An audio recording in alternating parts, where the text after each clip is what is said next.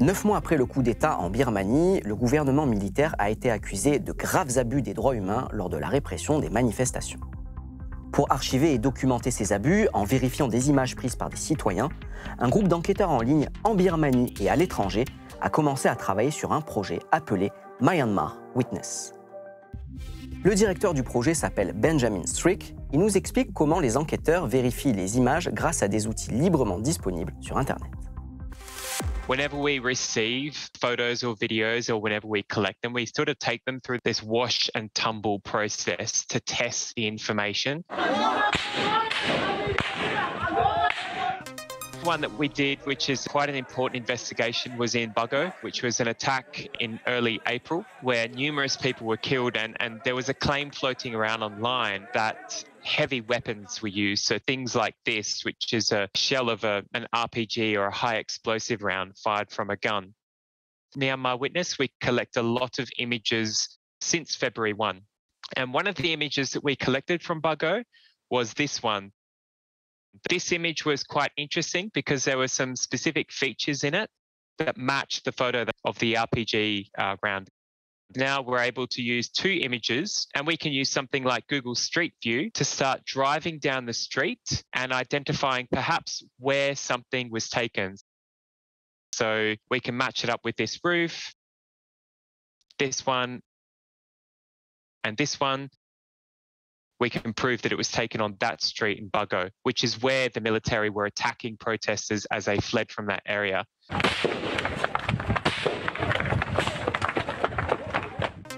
We're reporting on a serious event.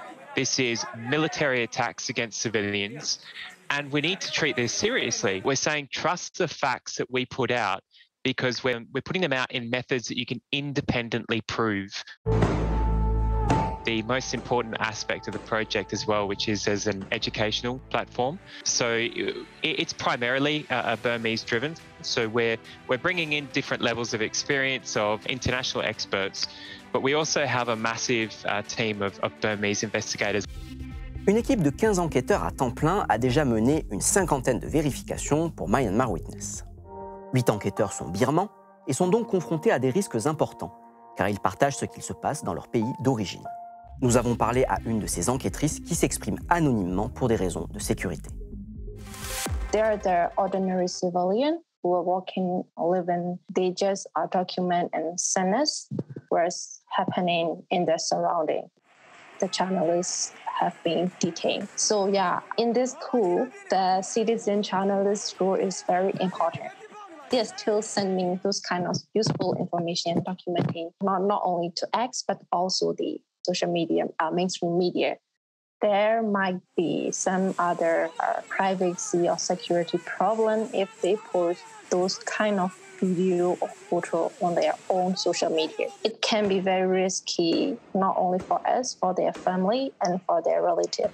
Military intelligence can do anything and they can trace. They also can see the houses of the family and the, the Facebook user can be arrested for posting those kind of information. There are human rights abuses bad. The international community only see the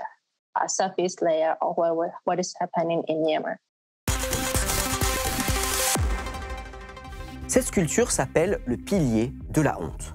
C'est une œuvre de l'artiste danois Jens Galschiot dédiée aux victimes de la répression des manifestations de la place Tiananmen à Pékin le 4 juin 1989. Mais en octobre dernier, l'Université de Hong Kong a demandé que cette sculpture soit retirée de ses locaux où elle se trouve depuis 24 ans. Pour les activistes pro-démocratie, cette décision est un affront de plus contre la liberté d'expression. Notre observateur fait partie d'un collectif qui sensibilise par l'art sur la situation à Hong Kong. Ils ont archivé le pilier de la honte en 3D à partir de centaines de photos. Pour sa sécurité, il a préféré témoigner à visage caché. So when we heard the news, we've decided to try and scan the whole thing, if you may. A technique called photogrammetry. What it does is it recreates an object or terrain from the photos. The more photos you have, the more complete the final result will be. And you, know, you can do panoramic shots around the thing that you want to do. You can do drone shots, and the program will figure it out for you. They may try to censor public spaces in Hong Kong, but it cannot censor the internet, or they cannot send armed thugs or police officers or anyone to just take down the internet. If it's once it's there, it's forever. The pillar of shame being in Hong Kong is not just a memory; it's it's a symbol of the freedom of speech we have in Hong Kong. So by removing this statue, it's really a symptom of what's happening in the city. Every day we're getting less and less freedom. They're cracking down on everything they don't agree with. We used to make art that is very public. It's on the street. It's there. We're almost like a flash mob. But since the implementation of the, the national security law, we haven't been able to done any of that. And I think things will only get worse.